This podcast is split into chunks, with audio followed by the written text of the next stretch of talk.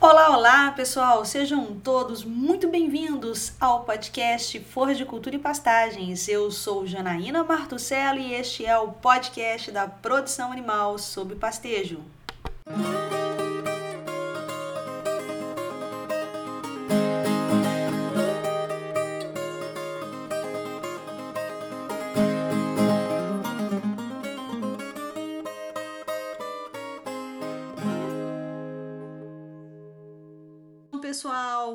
Vamos para a nossa segunda parte daquela discussão que a gente estava tendo com os professores Paulo Carvalho, José Nilman, Ricardo Reis e Sila Carneiro sobre o futuro das pesquisas em pastagens no Brasil. Essa é a segunda parte desse bate-papo fantástico, então continuem aproveitando essa conversa. Aqui, eu vou, vou, começar a fazer pergunta do pessoal aqui, que está muito ansioso. O pessoal está ansioso aqui, tem muita pergunta, muito bacana. Eu vou fazer, eu vou fazer a pergunta tá, para o professor Sila, do Ed Carlos. É, eu gostaria de saber dos feras, eu que estou designando aqui, tá, pessoal? Eu que vou para todo mundo falar um pouquinho aqui. E não é todo mundo que vai responder as mesmas, então vai direto, porque eu sou Cilo. É, qual foi o principal avanço que o senhor considera em pastagem no Brasil nos últimos 20 anos de pesquisa? Boa pergunta. eu acho que foi a concepção da importância, a realização da importância de aprender a fazer uso do recurso forrageiro da maneira adequada, usando os meios da maneira adequada. Explorar o crescimento adequado da planta, conhecer a ponto de colheita da planta, entender quem faz a colheita, como faz a colheita, a forma correta de utilizar a ferramenta animal para se fazer a colheita, com foco no produto, porque no fim do dia é uma atividade econômica, né? E mais recentemente é, o conceito de sistema que o professor Paulo está se referindo, isso é isso é fundamental se a gente quiser que a pecuária e a área de pastagens particularmente assuma a posição é, de destaque que ela merece pode gerar é, como, como geradora de divisas e de, e de, e de produção no país. É, é, é não, não, existe como fazer de forma diferente. Então, o grande progresso, Janaína, foi é, é, a mudança conceitual de enxergar a importância de processos e funcionalidade do sistema, ao invés de focar prioritariamente naquilo que é mais lógico de gerar curiosidade, que é quanto animal ganha de peso, é, quanto o pasto produz, qual o teor de proteína do capim A, B ou C, quanto ele produz quando coloca os 50 quilos de N ou 150 quilos de N. Isso daí é importante, mas não é o mais importante.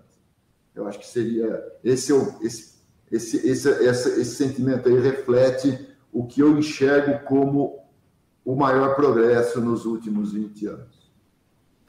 Ok. Professor Ricardo Reis, vou fazer a pergunta do seu xará aqui, do Ricardo Zambarda. O avanço obtido na produtividade de ruminantes em pastejo, obtido nos últimos 20 anos, pode ser esperado para os próximos 20 ou vai ocorrer uma desaceleração? Ou a gente ainda tem muito que avançar nisso daí? Essa é uma, uma pergunta desafiadora, né? Em se tratando de uma velha guarda, provavelmente nós não vamos enxergar aí. Ô, professor! Exceto o professor Paulo, né? Mas, é, veja bem, nós temos relatos de, de, de, alguns tipos de sistema de produção com é, produtividade por hectare altíssimas, tanto leite quanto corte, né? É, e com espécies altamente responsivas dentro daquela condição climática adequada. Então, esses avanços em quantidade e qualidade, nós temos que pensar num, num, fato bastante interessante, que é a persistência desse sistema de produção. Então, é, você ter pontual um, um, incremento, mas ele não persiste, e há uma necessidade contínua de renovação, porque o sistema é instável, é, nós temos que pensar nisso, porque a, essa estacionalidade da produção é, forrageira decorrente de, das condições climáticas é preocupante nas nossas linhas de trabalho, porque, veja bem, é, Em Jabuticabal, nós temos 1.200 milímetros de média por ano. Muito bem. Tem meses de dezembro que chove 400 milímetros num ano, no outro ano chove 200. Então, como é que você planeja esse sistema com esse grau de intensificação dentro desse contexto?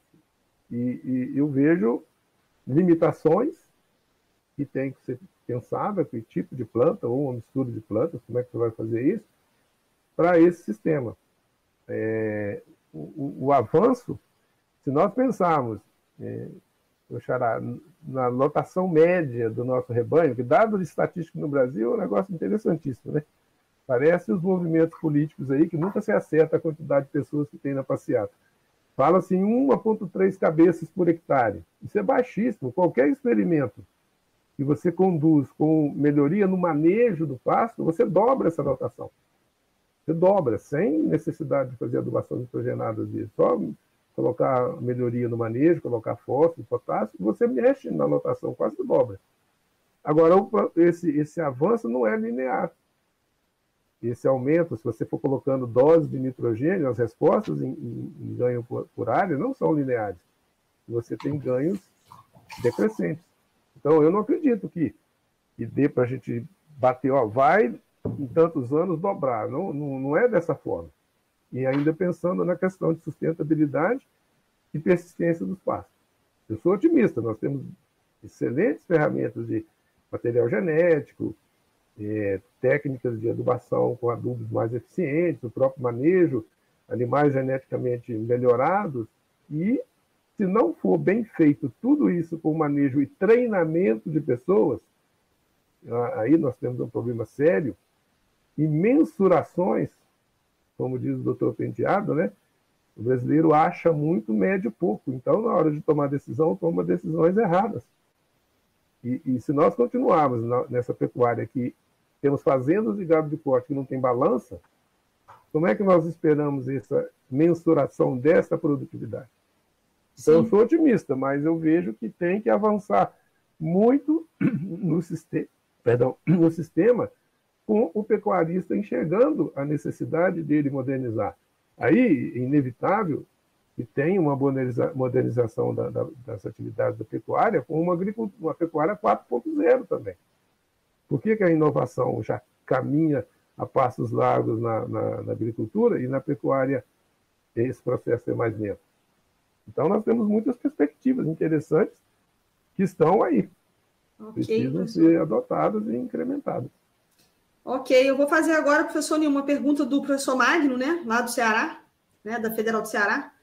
Na era da informação. Oi, professor. Eu, eu queria só, antes de você me passar a pergunta, Sim. complementar essa questão do, do, do é, que o Ricardo falou. Eu acho assim que uma coisa que nós precisamos de avançar, tem muita coisa que a gente faz pesquisa e que os processos não acompanham. Então, a gente estuda suplementação de 1% do peso vivo, mas a gente avançou muito pouco de como fazer chegar né, 5 quilos de ração por animal num lote de 2, 3, 4, 5 mil cabeças. Então, esses processos. Eu acho que uma coisa que a gente vai evoluir, e eu tenho, me preocupo que eu vejo isso sendo feito à margem dos profissionais das ciências agrárias é que se o professor Sila fala que a interceptação luminosa é, é, é 95% ótimo de crescimento, nós temos que nos preparar para começar a usar é, é, imagens aéreas que a gente troque, que o Sila lá de Piracicaba diga para o cara assim, olha, eu estou acompanhando sua pastagem aqui, ó, já passou de, no, já, é, é, é de 95 que é o que o Ricardo acabou de falar, que é essa, né, essa agricultura 4.0. E eu acho que as agrárias estão ficando muito fora dessa, dessa, dessa revolução. Quem daqui uns dias vai chegar um cara que não sabe o que é um capim, porque ele só vê de imagem, e ele não é nem zootecnista, nem agrônomo, não é engenheiro agrícola, e tal. Por quê? Porque a gente está interagindo muito pouco com essas é, é, com essas áreas. É uma, é uma preocupação que nós, como diz, só vai resolver com o instituto do professor Paulo, que é uma coisa transversal né, dentro dos, da, das áreas de, de conhecimento. Aí o professor, já, já digo aí, se eu for, então, Instituto Paulo Carvalho de Ciência, Ciências Agrárias. Ciência, tecnologia e pastagens.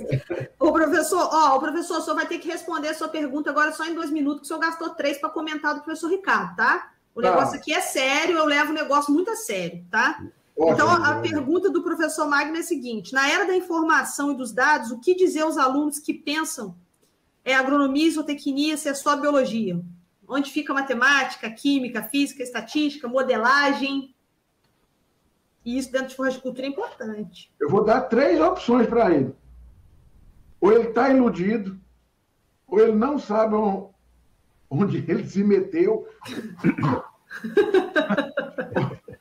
e tem mais uma terceira, que é juntando, a, que é as duas coisas, então ele está errado, né? Então, mas eu acho que é, é, é, é uma, uma, o grande problema de, dessas ciências básicas na zootecnia nós não vamos discutir aqui, é que o cara chega lá, faz, faz matemática. Nós já tivemos caso aqui no, no curso de zootecnia, que o cara tinha feito doutorado em, em engenharia aeronáutica, né? E o cara veio ensinar matemática para zootecnia. Ele reprovou 100% da turma. E a turma reprovou 100% da turma ou reprovou. Então, eu acho que as matérias são dadas muito desconexas e as pessoas realmente não conseguem ver por que estudar matemática, por que estudar. Né? E, e isso era uma coisa que lá, muito anteriormente, nessas escolas mais tradicionais, Viçosa, Exalc, quem dava aula de matemática, física, eram agrônomos. Né? Agora abre um concurso para professor de matemática. Aí o cara nem sabe, ele vai lá dar matemática, ele pega aquele programa, ele não consegue dar um exemplo. Né? Então, eu acho que tem muita coisa é, é, errada, né? Já gastei meus dois minutos. Gastou, mas professor. A forma como também essas disciplinas são apresentadas é, precisa urgentemente de ser revista. Não ajuda em nada, né? Ô, professor Paulo, vou fazer para o senhor a pergunta do professor Dalson, lá do, do Instituto Federal do Triângulo Mineiro é, como levar para a fazenda os ajustes finos no manejo da pastagem desenvolvido pela pesquisa, inclusive o uso de sensores, dentre outras coisas.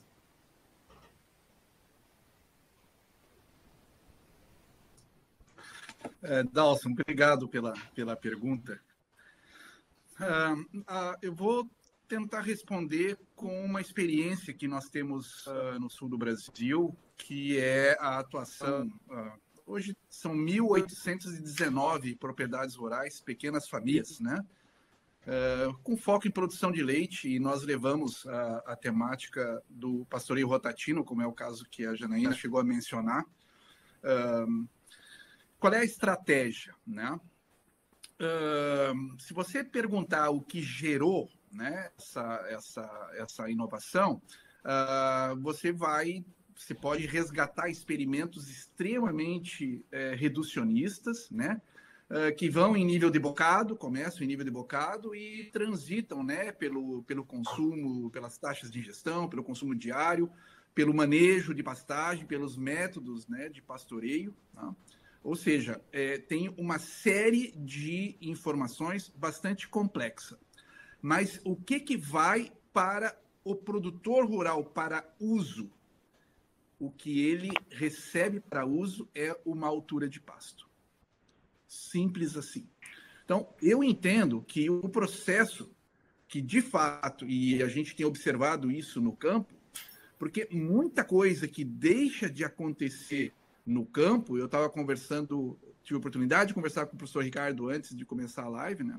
Nós temos observado que não é a técnica em si, a tecnologia, é a parte pessoal psicológica né, do, do que acontece no campo. Então, isso tem que ser extremamente simples, como o exemplo que eu estou dando. Se você quiser saber, ou se hipoteticamente o produtor quisesse saber o porquê daquela altura, haveria um monte de informações detalhadas, né? reducionistas, com todos os fenômenos, com centenas, centenas de parâmetros. Mas a simplificação para ele, né, numa altura, o permite de usar a tecnologia.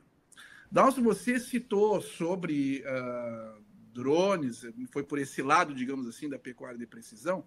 Eu, sinceramente, um, eu olho com muito ceticismo isso. Tá? Eu não vejo isso como, como a badalação que, que, que se traz. Né? E eu me explico. De novo, a altura é muito simples. Tem produtores que riscam a bota. Uh, tem produtor que, que cria uma régua, que pega um cabo de vassoura. Eu conheci um produtor que tinha referência era o cachorro dele. O cachorro dele andava no meio do passo e o cachorro, ele já sabia, é, em função do cachorro. Né? Tem vários. Isso, isso é muito simples. Pode ter um drone para, digamos assim, obter essa informação? Sim. Tem. Nós trabalhamos com isso? Nós trabalhamos com isso. Nós vamos gerar isso. Mas veja qual é o perigo. Né? Quando você badala demais um drone, um chip, né? uma automação, você está preocupado né, com equipamentos e não com o processo. O que importa, o que faz funcionar o sistema é o processo e não os equipamentos. Os equipamentos, e cada vez vão ter novos, eles são coisas de suporte a que você tenha informação dos processos.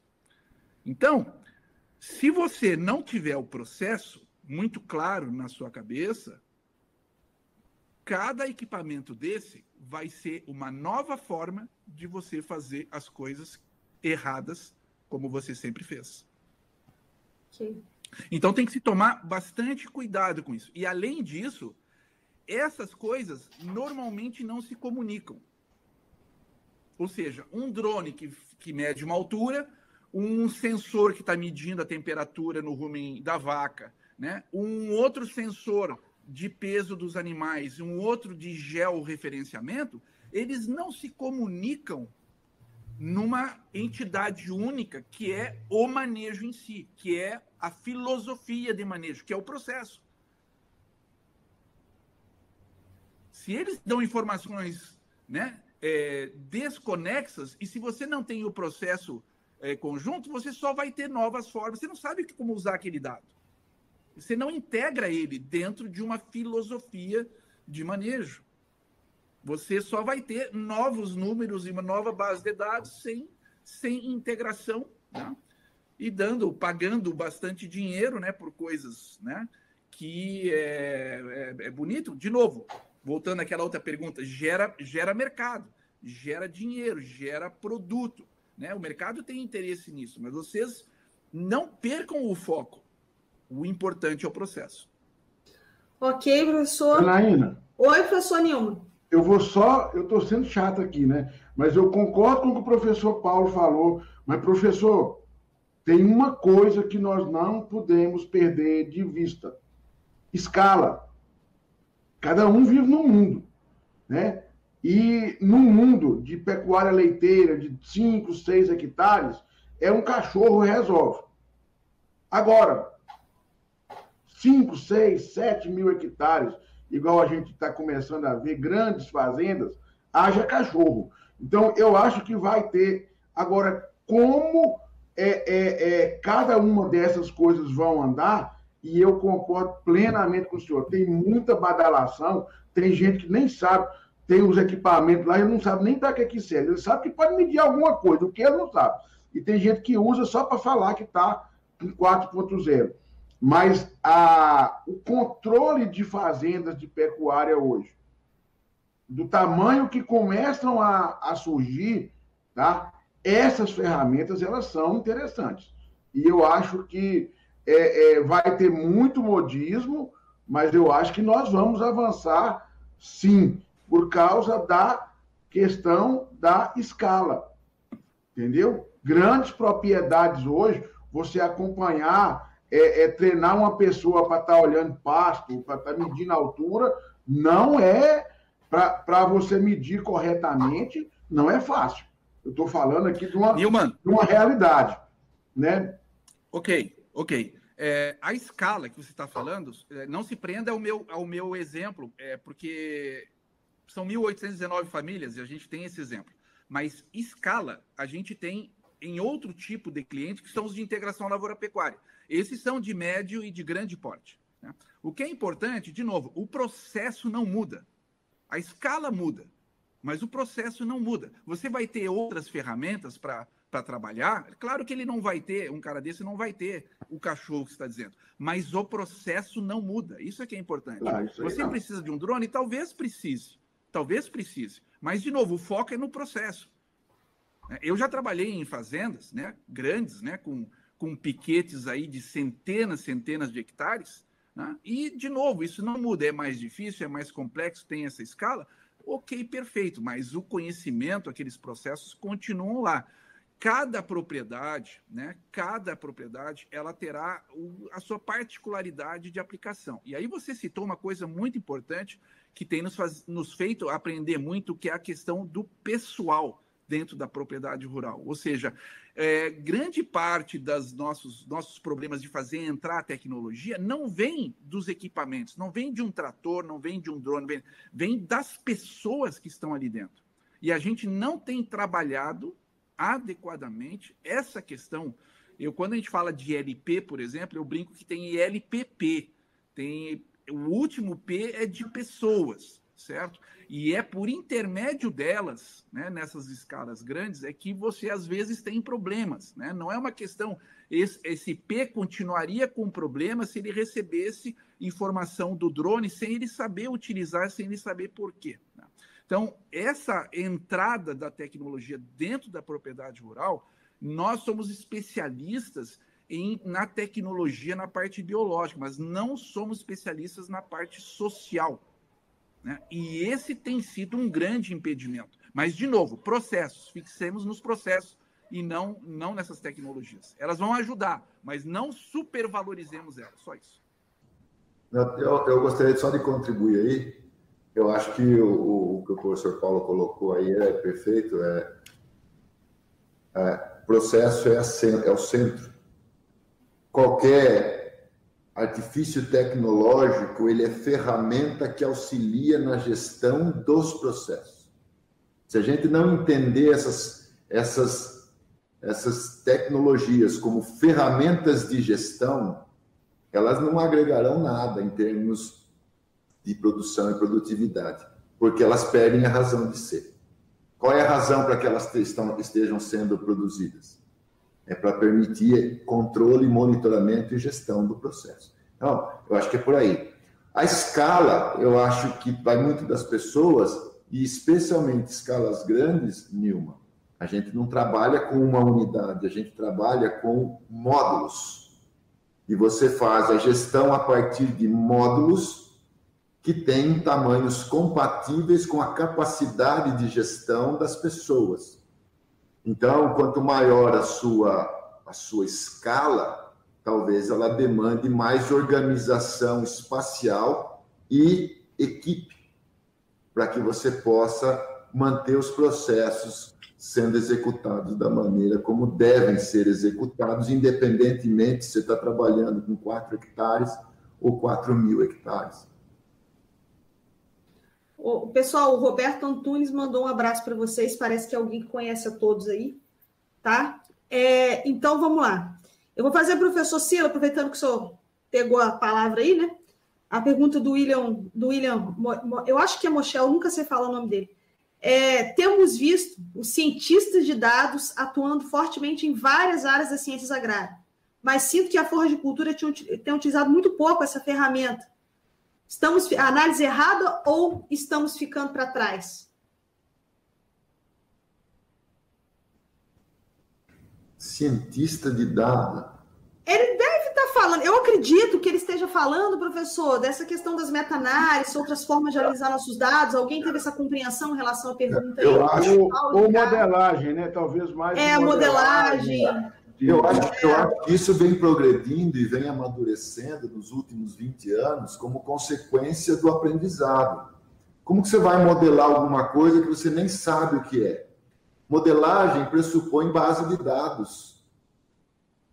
hoje existe conhecimento e dados consistentes e coerentes que permitem a elegância estatística e matemática de você desenvolver modelos que tenham uma capacidade preditiva uh, aceitável, pelo menos.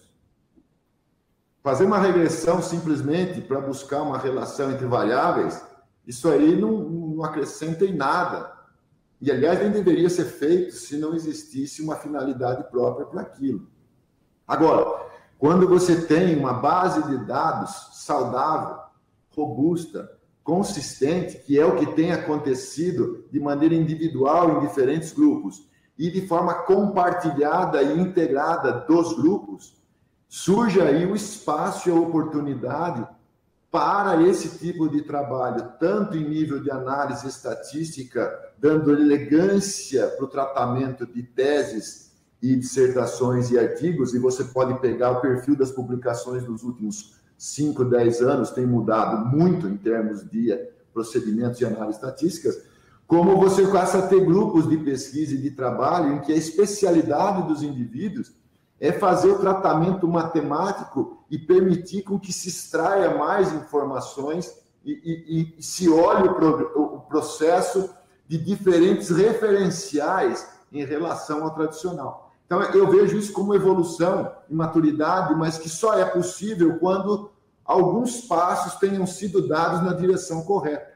Hoje você tem no Brasil pessoas altamente capazes trabalhando com essa linha de, de, de, de desenvolvimento de é, procedimentos estatísticos e matemáticos. Enquanto o professor Silvio estava falando, o professor Ricardo colocou aqui a questão da cultura de compartilhar os dados.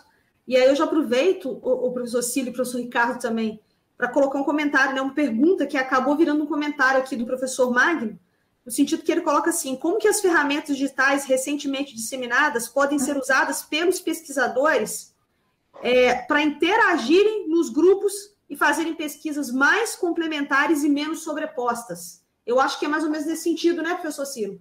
Professor Ricardo, essa questão da, da gente tentar fazer essas pesquisas complementares, né?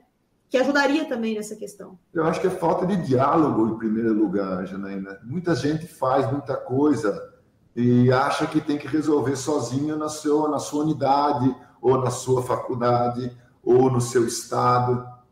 E muitos dos problemas que a gente tem, eles são de ordem transversal. É, eu podia estar associado com o Magno, e com o Nilma, e com o Paulo, e com o professor Ricardo, para resolver um problema é, relacionado com, um processo de produção animal em pasto, que é comum a todos nós. E por que, que a gente não faz? Porque a gente não tem essa cultura, e a gente precisa desenvolver essa cultura, e, e, e vai aprender do jeito mais difícil, que é sendo imposto pela necessidade, pela restrição. Né? Eu acho que falta a gente a humildade para buscar o parceiro, para reconhecer que a gente precisa do expertise do outro para que a gente possa fazer. E vai de encontro àquela pergunta que você colocou aí do indivíduo que é pequeno e está começando e tem pouco recurso. Ele tem como indivíduo, mas no departamento ao lado, no colega do, do, do outra universidade vizinha e no outro estado, ele tem condição de integrar equipes e compor projetos. Né? Quem é que tem que organizar isso? Tem que ter iniciativa das pessoas, mas aí vai uma coisa que o professor Paulo tem colocado e tem buscado, que é o novo perfil da Sociedade Brasileira de Zootecnia, que eu acho que é que é o órgão de pesquisa no país que deveria organizar esse tipo de discussão, esse tipo de oportunização de contatos e de é, planejamento. Eu, eu olharia por aí. Perfeito. Professor Nilma, tem várias perguntas nesse sentido. É, as parcerias público-privadas seriam uma saída para a gente conseguir recursos para as pesquisas em floricultura e pastagens no Brasil? Eu vou, eu vou responder depois, eu vou só complementar uma coisa, uma, a fala do Sila aqui. Eu acho que das áreas que tem mais dificuldade de entrar em consenso é a área de pastagens.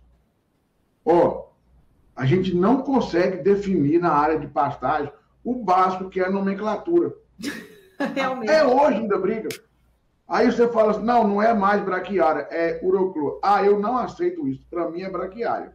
Então, quer dizer, vamos, vamos, nós estamos aqui só a turma da, da, da pastagem, deve ter alguém da nutrição, mas a gente, eu acho que é uma área que trabalha muito, que deu uma contribuição muito grande, mas ainda é uma, uma área com muita coisa é, é, arraigada, sabe? A gente precisa de se despir né, de, de, algumas, de algumas coisas. E vai, às vezes, de encontro com isso que o Sila, que o Sila falou. O Sila usa um, uma, uma metodologia que vai chegar no mesmo resultado que eu. Eu quase que viro inimigo do Sila, porque o Sila não faz igual eu faço. É, você entendeu? Um põe um saco de cabeça para baixo, o outro de cabeça para cima, já, já é um rompimento. Então, eu acho que a gente precisa de. que a área é muito grande, né? Precisa de despir de algumas é, é, é, é vaidades às vezes. Essas é, parcerias público-privada é uma coisa maior, né? Quando a gente fala de parceria, o nome que o governo dá seria uma coisa mais, mais ampla. Mas dentro da pesquisa, eu acho que é a, a, a é a solução para alguns problemas. Mas é ilusão nós acharmos que vai ser o Brasil o país que vai ter a iniciativa privada é, é, financiando pesquisa e resolver o problema. Isso é ilusão porque a iniciativa privada ela é muito importante dentro das universidades. Eu estou falando aqui a minha opinião, né? Mas ela, ela tem foco. O foco dela é pegar um resultado lá do, do é, é, é que o Sila trabalhou lá no processo, como ele diz, e ela pegar aquilo ali, extrapolar a partir dali para testar aquilo em outras é, é, é, dimensões, de outra forma dificilmente você vai ter ela lá fazendo aquela pesquisa que o professor Paulo falou. Eu quero saber para onde que vai o nitrogênio, qual é, como é que ele roda dentro desse sistema. Ela não vai, entendeu? Dificilmente vai. Então, é, é eu acho que nós temos que aproveitar, fazer parceria é, é, é e buscar financiamento da iniciativa privada, mas não existe lugar no mundo que a iniciativa privada foi responsável pelo, pela pesquisa, né? Lugar nenhum do mundo é assim. Agora, em, também em lugar nenhum do mundo é igual a alguns querem que dentro da universidade, quem for lá e fazer uma parceria é tido como o Satã, o cara que vendeu a alma pro, pro tinhoso. Então, eu acho que ela, a gente tem que andar para esse lado de, de buscar as parcerias, tá? mas é uma ilusão achar que a iniciativa privada agora, o Estado faz, ó, lava as mãos, fecha a FAPESP e agora é iniciativa privada. É ser, tem que ser muito inocente. Até eu, que sou uma alma pura e sem pecado, não, não acredito nisso. Professor, é, isso é ótimo. Aqui, professor Ricardo, ô, gente, deixa eu falar. Nós estamos aqui, ó, são 20 e 45 já, falta 15 para nós, estamos uma hora e 45 aqui. O pessoal está frenético aqui com pergunta, pergunta que não para. Aí tem gente aqui colocando, a Fabrícia colocou, acho que vamos precisar do volume 2 dessa live. Professor Nilma, vai ficar aí essa, essa questão aí para o senhor, viu? Já que o senhor está programando um, um mega evento de pesquisa na área de horticultura e pastagem aí. Aí eu vou fazer, professor Ricardo, para o senhor a pergunta do Samuel, que eu achei que cabe no que o senhor tem trabalhado agora recentemente. É, o que será da pesquisa com crescente apelo ao uso de energia limpa, a qual inclui o não uso de derivados de petróleo, como os adubos nitrogenados, por exemplo? Como justificar isso para as agências de fomento? Já tem tido, professor, um, um, algum apelo nesse sentido, dessa energia limpa aí?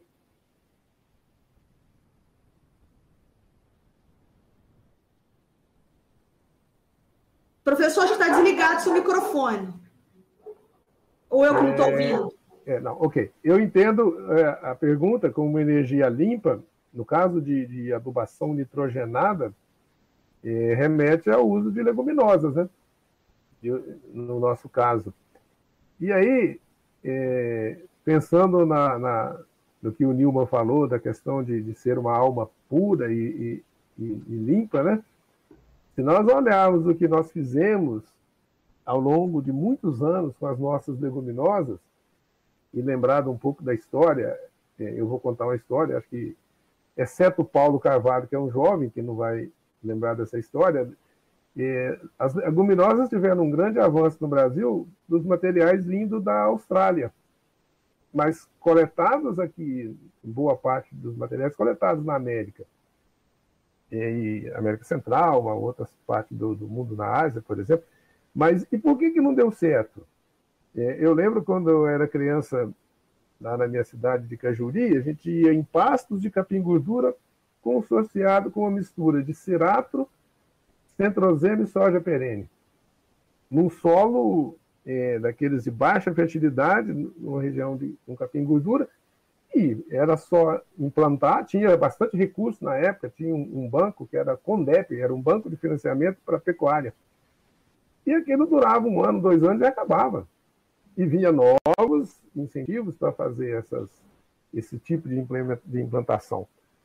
E as leguminosas eram manejadas com critério, o mesmo critério errôneo que manejava a gordura. E aí criou um, um, uma, uma aversão do pecuarista à leguminosa, sendo que era a culpa não é da leguminosa.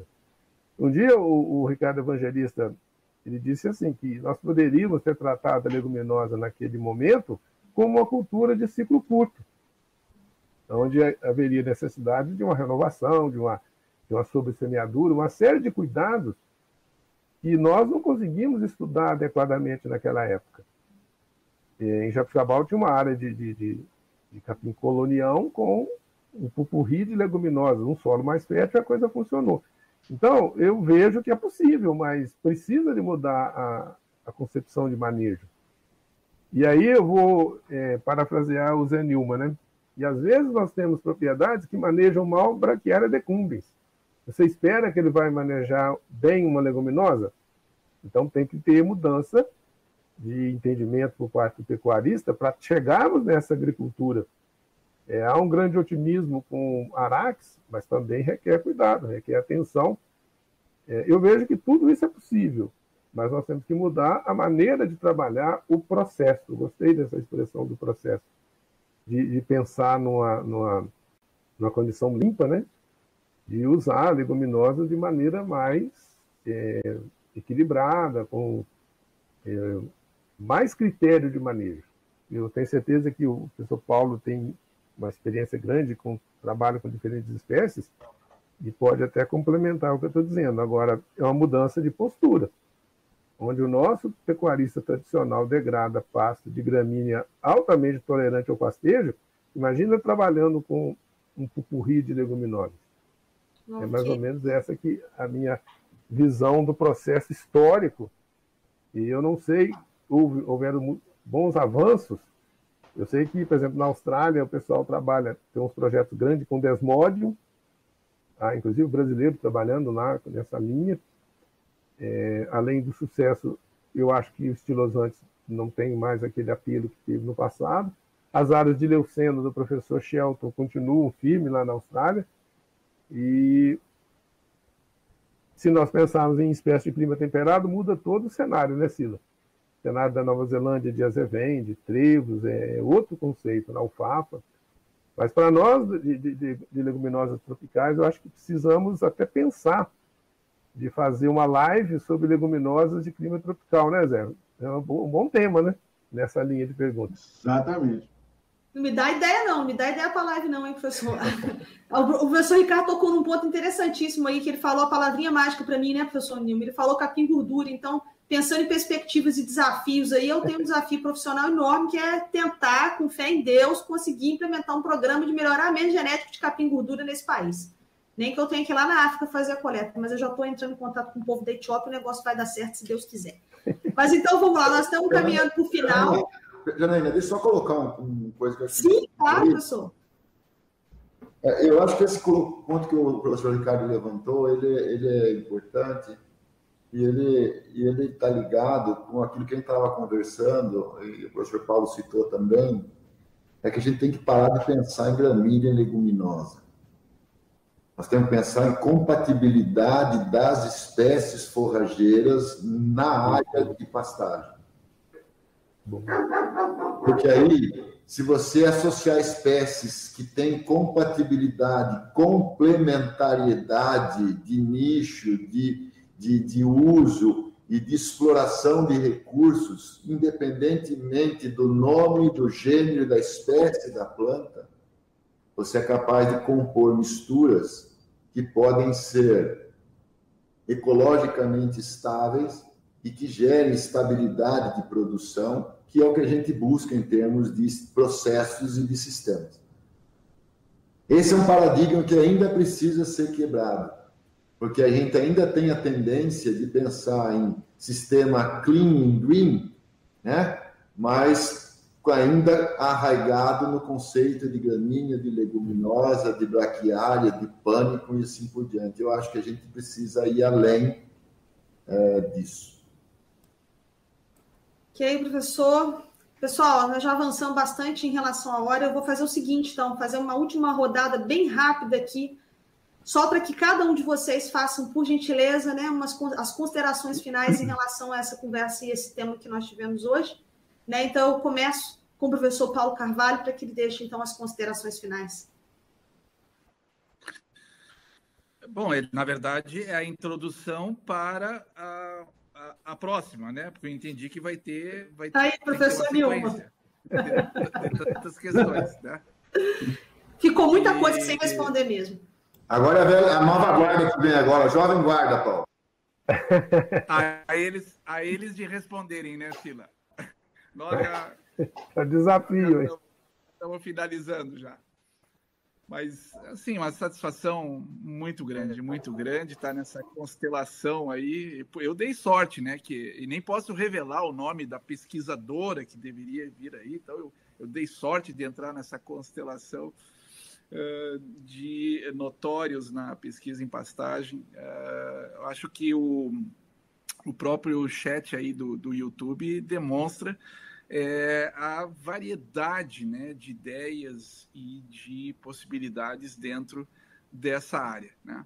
Uh, nós somos uma comunidade pequena, mas vibrante. Né? Isso, a gente que olha, uh, que conhece muitas equipes, conhece várias regiões uh, do país e mesmo fora do país, nós somos uma comunidade pequena, mas somos uma comunidade vibrante, sem dúvida. Eu gostaria de lembrar, e, e, e o Sila uh, trouxe essa questão, né, que a nossa casa é a Sociedade Brasileira de Zootecnia, essa é a nossa sociedade científica, né? essa é a nossa sociedade que abraça né, toda a pesquisa em pastagens há mais de 70 anos, né, a nossa pesquisa aqui no Brasil. Tá? Uh, acho que só entre nós, certamente o, o Ricardo, né, lembra disso, estava lá na, é, nesse, nesse princípio é, dos fundadores da Sociedade Brasileira de Zootecnia, né, que é muito nova uh, a perspectiva hoje, porque tudo é transdisciplinar, multidisciplinar. Né? Uh, se houve um tempo em que nós tendíamos e, e houve essas separações nas, nas sociedades, né, da sociedade era que nem é que nem de novo, né, os times de futebol, sociedade de aves, sociedade de suínos, uhum. sociedade de não sei o quê. Isso já foi tempo atrás. O, o, o, as ondas retornaram. Né? Tudo é multi hoje, né? multi-escala, multifuncional. Uh, a Sociedade Brasileira de Zootecnia e os, um, comentou isso, né? e eu acho extremamente importante essa mensagem que ele deu, né? A gente deveria, e vou levar isso ao nosso, ao nosso presidente, Patrick, né?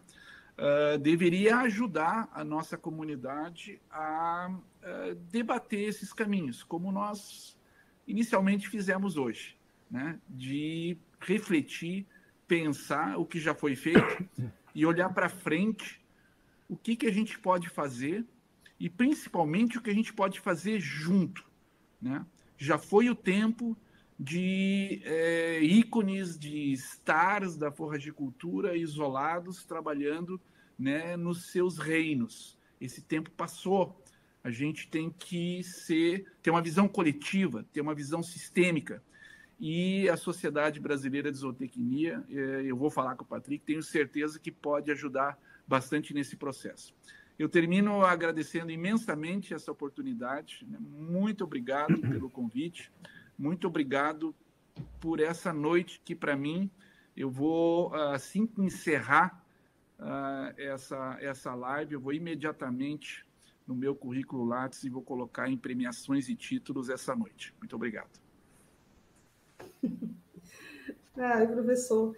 Professor Ricardo, vou deixar agora esse espaço para o senhor fazer as considerações finais sobre esses desafios né, para o futuro da cultura no Brasil. Bom, eu, com muita alegria, eu participo dessa reunião, vejo que o entusiasmo dos, dos jovens né, é muito grande e está passando essa energia positiva para nós aqui. É, e é um, um, uma reflexão muito boa que eu pude fazer nesses momentos de ouvindo a posição dos colegas e com soluções. Temos soluções. E uma delas é, é trabalhar em, em, em, grupos para avaliação de processos. Eu vou dar um exemplo interessante. É, um ex-aluno do professor Sila, o Guilherme, Guilhermo Ronjo, né, Sila? Ele fez um movimento de coleta de dados, ele conseguiu agregar num paper 73 ou 74 pesquisadores e fez uma meta-análise de dados de emissões de metano, de, de, de óxido nitroso, de, do, dos dados de vários pesquisadores da América Latina e Caribe. Quer dizer, um exemplo muito forte de uma interação e ele aprendeu isso nos treinamentos com o professor Sila, depois, se não me falha a memória, ele foi para a Pensilvânia, né? professor Alexander Reidstock, e aprendeu a fazer esse tipo de, de, de, de postura. Eu vou só lembrar um fato aqui, que é muito comum você pegar algumas publicações americanas, por exemplo, você vê lá equações para calcular consumo com base no FDN, calcular digestibilidade com base no FDA. Você vai ver o que é aquilo, é de uma cooperativa de vendedores de feno lá do Kentucky, por exemplo. Então, o que, que eles fazem? Eles são bem eficientes. Eles transformam um dado de pesquisa consolidado em uma ferramenta prática de uso imediato. Só não vale isso em tese, né? porque não vai funcionar. Mas é a finalidade de, da transferência da tecnologia. Nós geramos muito conhecimento na universidade. Mas a universidade, os nossos departamentos, da maneira como nós ficamos engessados, nós fazemos pouca geração de tecnologias e a transferência das mesmas.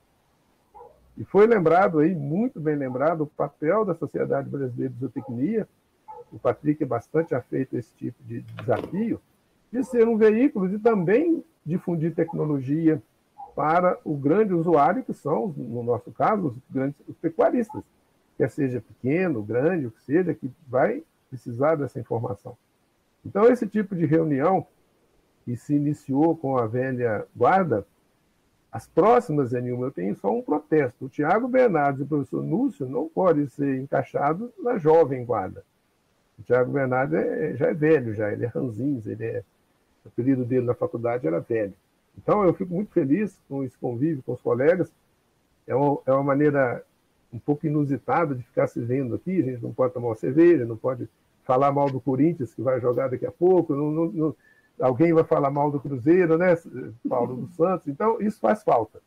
Eu estou muito satisfeito, muito contente de ter esse convívio, talvez, tirando o Zé Nilma, eu sou o mais velho da sala mesmo, mas é um prazer é, participar, estamos bastante satisfeitos com as abordagens que são muitas, muitas, muitas delas pertinentes à realidade do Brasil. É possível trabalhar o país de dimensão continental com recurso ambiental, com recursos humanos, é preciso organizar né, e fazer o certo. Eu acho que nós estamos falando aqui, tem muita coisa certa. Obrigado. Eu vou fazer um, um, parabéns especial para a Janaína, que ela tem jeito para coisa.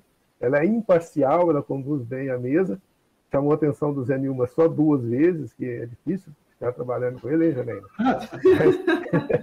Foi muito bom, obrigado. E, e, eu vou citar também no Lattes, viu, Paulo? Um abraço para todos. Boa noite, muito obrigado pela atenção. Obrigada, professor. Eu tenho que ser imparcial, professor. Eu sou vascaína, então não tem jeito. aí danou-se. Professor Sila, vou deixar o espaço então para o senhor fazer as considerações finais. O meu é agradecer o convite, a oportunidade. Eu acho que participar e, ter, e participar de uma discussão assim, com pessoas, é, como, como as pessoas que estão aqui, é, é, é privilégio. Eu, eu acho que o benefício que a gente tem dessas duas horas que a gente conversou aqui, sobre o que a gente conversou e como conversou, é, não tem como você quantificar de maneira simples. Eu acho que é isso que faz falta. É isso aí que vai de encontro à pergunta que o Magno fez. É, é dessa interação, é desse bate-papo, é dessa conversa que irradia, né? É que a gente começa a reconhecer é, alinhamentos, prioridades, é, possibilidades, oportunidades, né? É, é, é enfim, afinidades, né? E para poder fazer a abordagem que deve ser feita, a pesquisa moderna, eu acho que a gente precisa virar a chave é, e, e, mudar o padrão, o padrão da pesquisa no Brasil. Ele precisa adquirir o padrão moderno e ele vai na linha disso que o Paulo estava colocando, que o Ricardo colocou, que o Nilman colocou, passa pelo reconhecimento do papel estratégico da, da parceria, da parceria é, público-privada, sem perder a autonomia é, científica pura do processo, mas também reconhecendo a importância da aplicabilidade do uso à frente, né? Você ter uma forma já pensada na origem da pesquisa de como você vai transmitir aquilo e para quem você vai transmitir. É, é, e isso significa conceber a pesquisa de uma maneira um pouco diferente do que é tradicionalmente feito. Então, oportunidades como essa, e oxalá o Patrick tenha sucesso em tentar implementar isso do ponto de vista programático na SBZ, é, são muito boas e muito bem-vindas. Eu só, só sou muito grato à possibilidade e ao convite aqui, e eu agradeço a todos. Muito obrigado. Muito obrigada, professor. E antes de eu passar aqui, professor Nilma, para ele fechar, a gente quebrar o protocolo, que eu vou deixar ele fechar aí, né, professor? Que você é o dono da chave. Não, eu não, pode, pedir... eu faço questão que você feche, pode deixar. eu queria pedir para vocês, pessoal, que estão antes de vocês saírem da live, curte aí a live, tá? Porque isso é importante para ela poder subir e aparecer para outras pessoas. Aí eu estou usando o meu lado blogueirinha, tá, professor Nilma? Então, pessoal, dá uma curtida aí, deixa o like e se inscreva no canal. Professor Nilma, então tá bom. Já que o senhor vai deixar eu fazer o encerramento depois, eu vou passar as palavras para o senhor fazer as considerações finais sobre a live de hoje. É, eu, bom, primeiro eu queria agradecer a todo mundo que participou aí, e eu acho assim que a gente tem que começar a pensar algumas coisas, né? que, segundo a Janaína, nós chegamos a ter 300 pessoas aqui.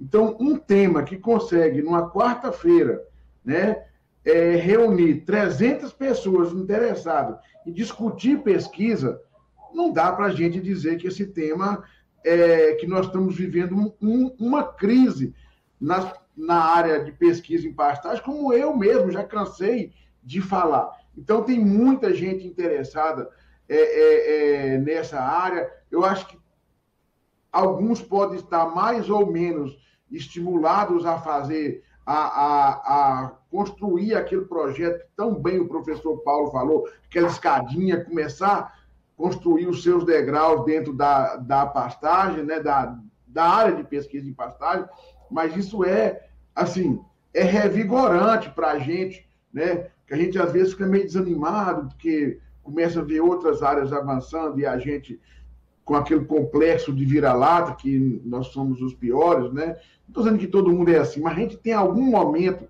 que a gente é assim. Então a gente vê a importância que é. Mas eu queria deixar aqui uma mensagem, gente, principalmente para a turma periférica, como eu. Né? Nós temos o professor Paulo numa universidade das mais tradicionais da América Latina, né? O Sila nem se fala, é, é a maior da, é é, é, é, é, do Brasil em termos de produtividade. A Unesp ali encostada nas, nas duas. E, e eu estou na Universidade Federal do Norte do Tocantins, que não tem seis meses só. Era o FT dividiu e dizer para vocês assim que o que vocês que estão começando tem muita instituição nova nos institutos federais, nas novas universidades, nas agora tem as novíssimas universidades, é que se você criar a, a sua escada que o professor Paulo falou, você vai construir. Você pode não construir 10 degraus no ano, mas constrói um, tá? E essa essa live hoje é um exemplo de que quem está nas novas, nós temos convido a vocês a, a conhecer o canal da Janaína, né? Forragicultura e Pastagens.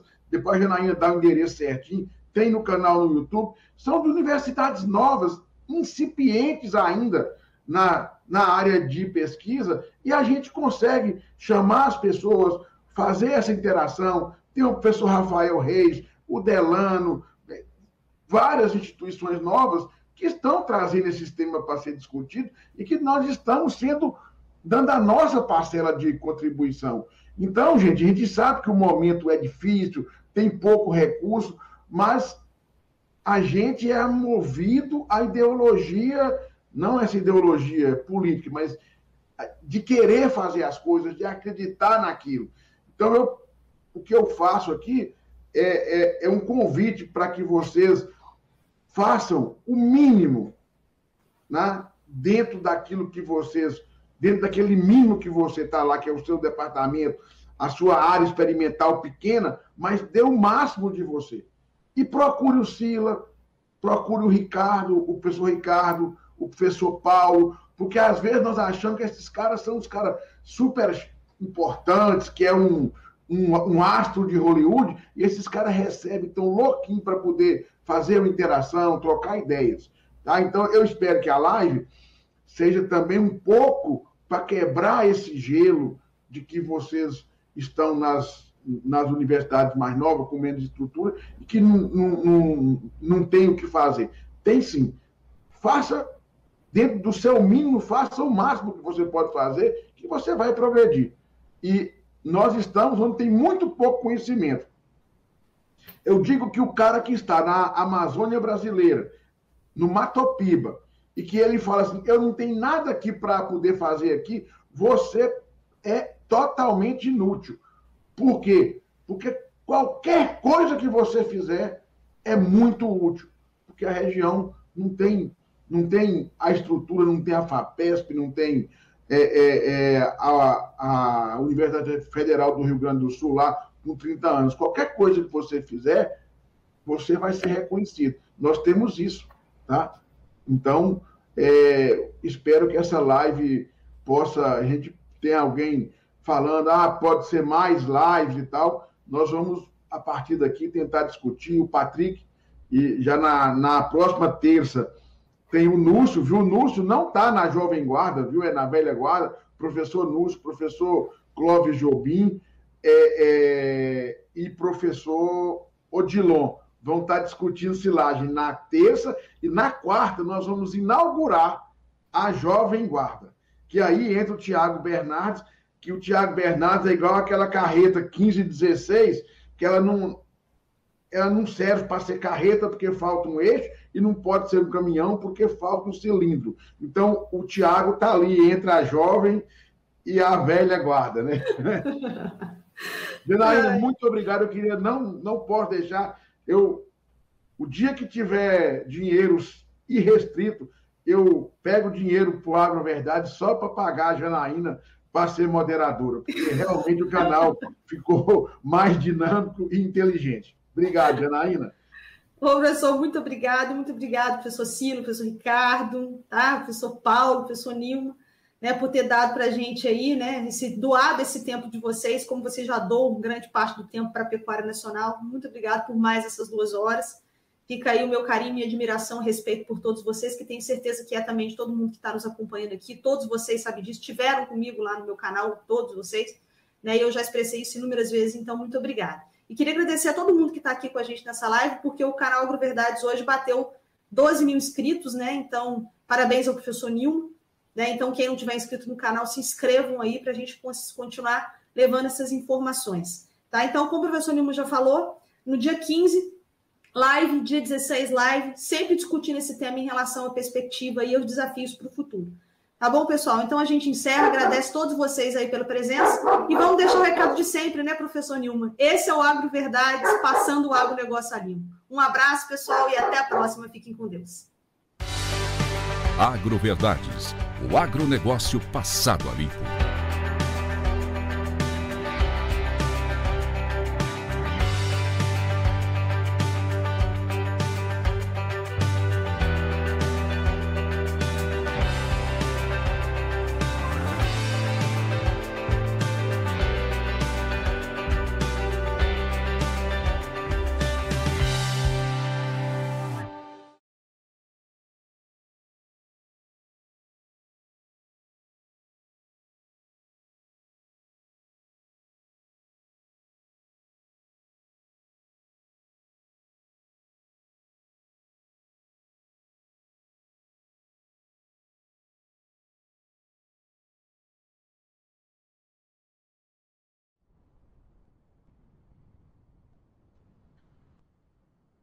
Letícia?